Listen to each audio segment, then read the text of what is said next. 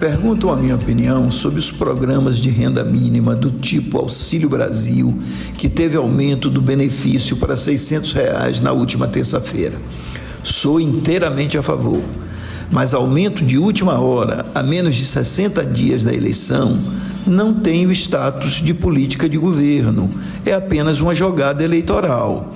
O programa de renda mínima é tão importante que deveria estar previsto na Constituição brasileira, para assim evitar seu uso político. Esses programas são bons porque não são intervencionistas, pelo contrário, são capitalistas em sua essência.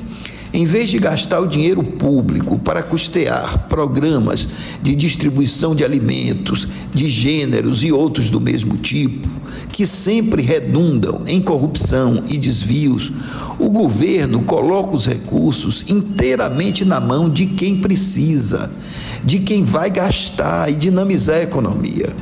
Com esse dinheiro na mão, a população aumenta a demanda por bens e serviços e assim todos os setores econômicos se beneficiam, inclusive os empresários.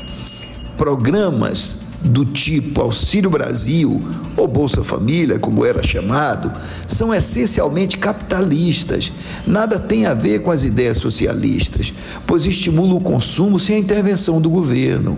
É um indivíduo, de preferência as mulheres, que decide em que vai gastar o dinheiro público, sem beneficiar este ou aquele setor, este ou aquele empresário, como é de praxe no Brasil.